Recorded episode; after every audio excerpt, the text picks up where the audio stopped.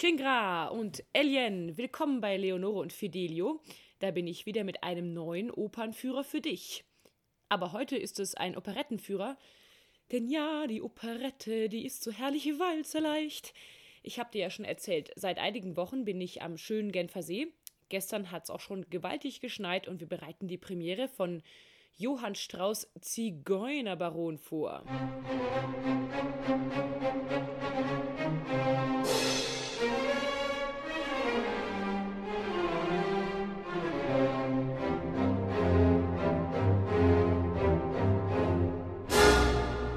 Und weil der Genfer an sich ja auch eher so Französisch spricht, ist es bei uns der Baron Zigane und wir spielen und singen alles auf Französisch.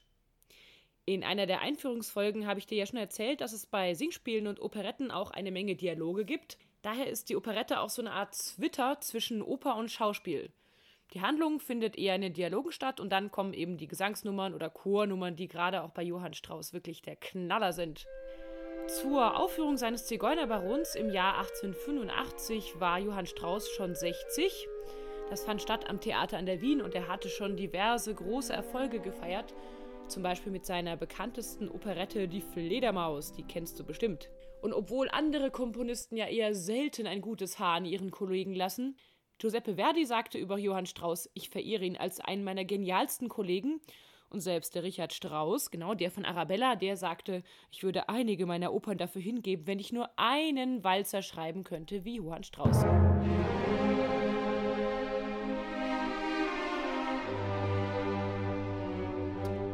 Das Komponieren fiel Johann Strauss normalerweise ziemlich leicht, aber für diesen Zigeunerbaron brauchte er fast zwei Jahre. Meine Theorie ist, das liegt wahrscheinlich daran, dass er gerade wieder zwischen einer Ehe, in dem Fall mit Ehefrau Nummer 2 zu Ehefrau Nummer 3 stand. Und entsprechend sind auch in der Operette die Anspielungen auf Ehe oder das Zusammenleben in wilder Ehe. Aber kommen wir zur Geschichte. Shandor Barinkai kommt nach langen Jahren im Exil zurück in die Heimat und will seine alten Besitzungen in Ungarn wieder in Beschlag nehmen.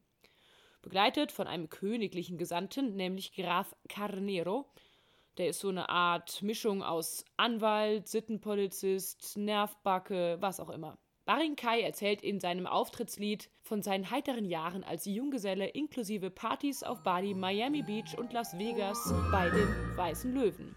Als flotter Geist doch früh verweist, hab ich die ganze Welt durchreist.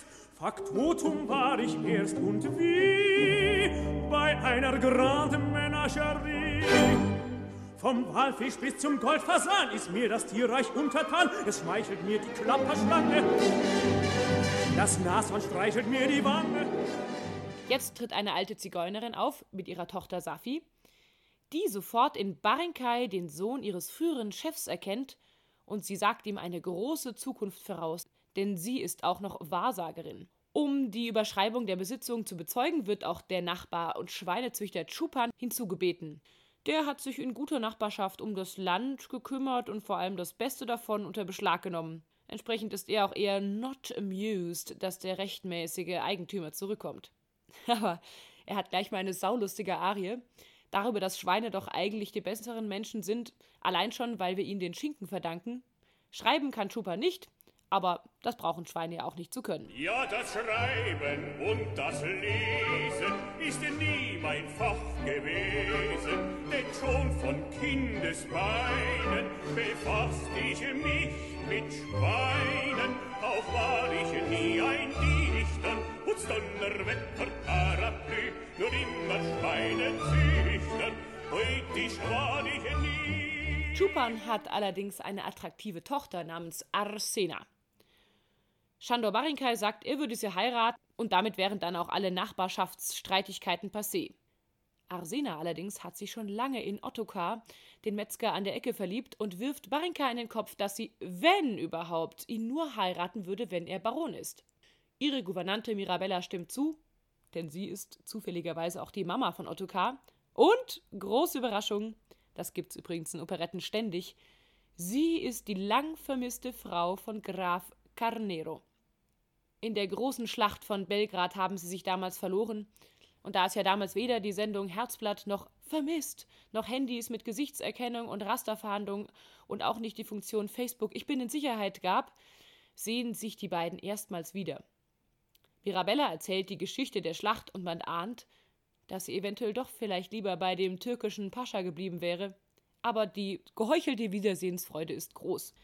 Ja, Sena schlägt erstmal Barinka die Nase vor der Tür zu und plötzlich erklingt ein Zigeunerlied, das die Tochter von Chipra, Safi, anstimmt.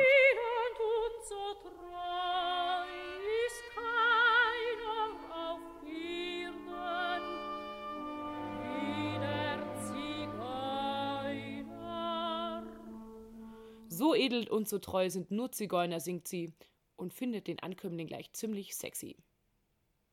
Gerade als sich die beiden näher über die Besitzungen von Barinkai unterhalten wollen, belauschen sie, wie Ottokar unter dem Balkon von Arsena seine Gitarre stimmt, um ein Love me tender, love me sweet für Arsena zu singen.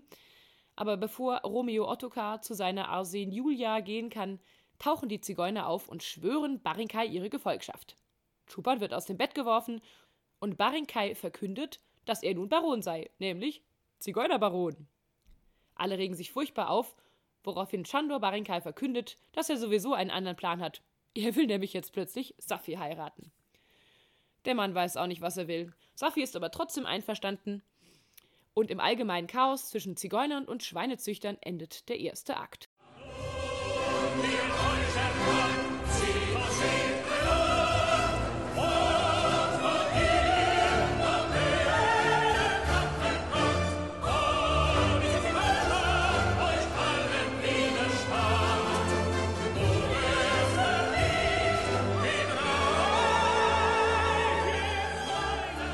Zweiten Akt befinden wir uns im Zigeunerlager. Chipra holt wieder ihre Wahrsagerkugel raus und sagt Barinka eine große Zukunft und einen Schatz voraus, den sein Vater irgendwo im alten Schlossgemäuer versteckt haben soll. Safi und Barinkai gestehen sich nun ihre Liebe. Und Strauß schreibt ein wunderbar kurzes und schönes Duett, wofür Richard Wagner in seiner Oper Tristan und Isolde mindestens circa 20 Mal so lange für gebraucht hat.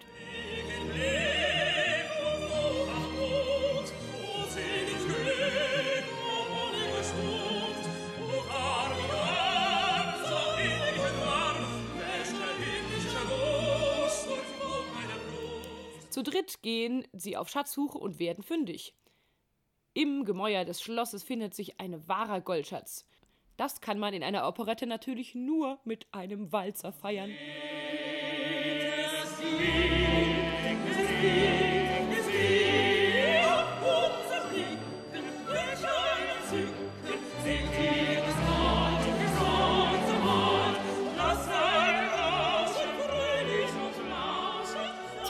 Aber, zu früh gefreut, sie werden überrascht. Graf Canero will den Schatz gleich mal konfiszieren und überhaupt ist so eine wilde Ehe zwischen Barinka und einer Zigeunerin. Tja, damals gab es eben definitiv noch null Political Correctness nicht zu dulden. Ich finde das ja eigentlich ganz schön witzig, denn auch Strauß hatte so seine Probleme und musste sogar die Staatsbürgerschaft wechseln, damit er sich von seiner Ehefrau Nummer zwei scheiden lassen konnte. Auf jeden Fall beschreibt er hier in seinem Lied eine Vögel, ich meine Vogelhochzeit und sagt, der Dumpfaff hätte Safi und ihn unter freiem Himmel getraut und die Klapperstörche, wenn das mal keine Zaunpfahlandeutung ist, wären die Zeugen gewesen. Wer uns getraut,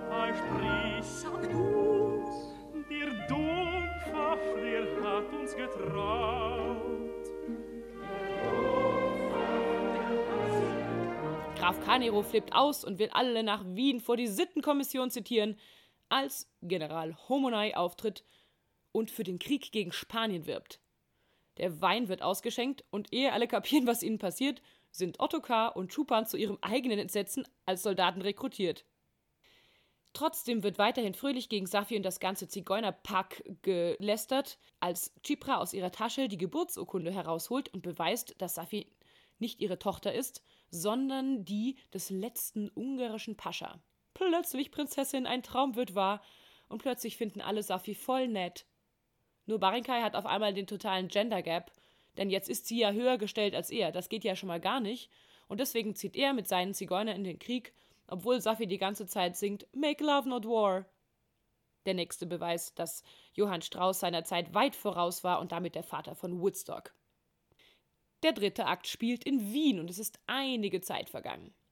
Carnero, Mirabella und Arsena warten auf die Rückkehr der Truppen und Arsena erklärt, wie das nämlich mit der Liebe so ist und dass sie doch schon wesentlich mehr Ahnung hat davon, als Mirabella so gedacht hat, als ihre Gouvernante. Ei, dacht ich, wenn mir wer gefällt, sag ich ihm dies und das und scher mich gar nicht um die Welt und nicht um dies und das. Schweinezüchter Chupan kommt als erster zurück und erzählt von seiner Geschicklichkeit, sich erstens vor der Front zu drücken und zweitens dafür als Kriegsgewinnler dicke Kohle zu machen.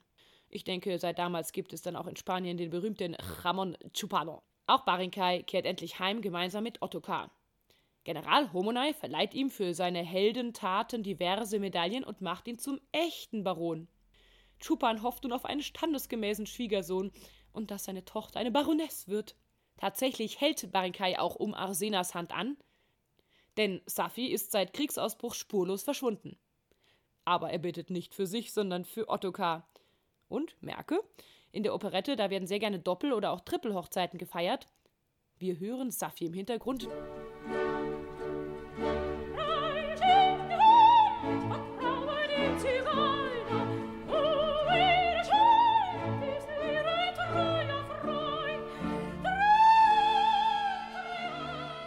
Als Soldat verkleidet erstens den Krieg sabotiert und zweitens Barincay beschützt hat, mit ihrem Zigeuner liegt und alle fallen sich glücklich in die Arme und singen Ja, das alles auf Ehr.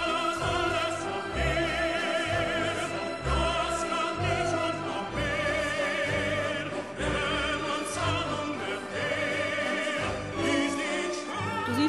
Operette, ähnlich wie Musical, gibt es große Probleme von wilder Ehe, Minderheitendiskriminierung, Ehepaare, die sich auseinandergelebt haben, äh, dangerous Liaisons, verbotene Liebschaften.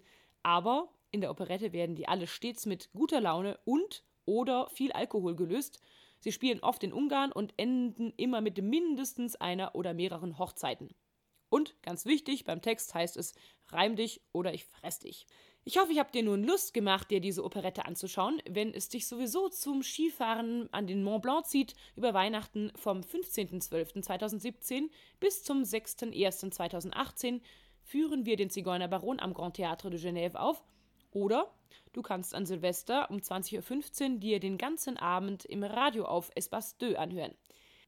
Die Links setze ich dir auch unten in die Beschreibung und bis dahin wünsche ich dir noch eine wunderbare Adventszeit.